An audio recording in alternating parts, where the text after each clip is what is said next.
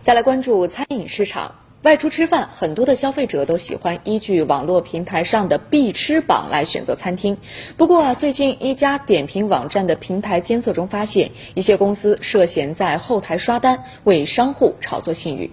受到线索之后，上海市市场监督管理局采取了行动。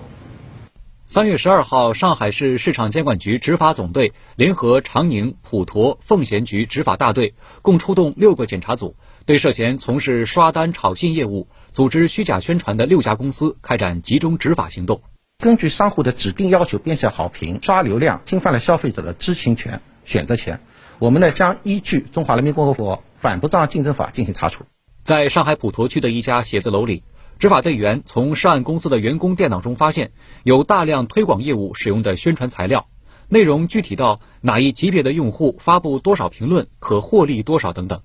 为了招揽业务，公司内还有通讯录，不仅有大量网店的联系方式，还有员工联络后的进展。经初步调查，在某网络平台，约一百五十多家商户委托涉案公司为其刷单，刷单金额约八十万元。他们公司组织一些大 V 或者是一些 KOL，也就是俗称的这些意见领袖、这些网红，为一些店铺进行评价，涉嫌帮助经营者组织虚假的宣传违法行为。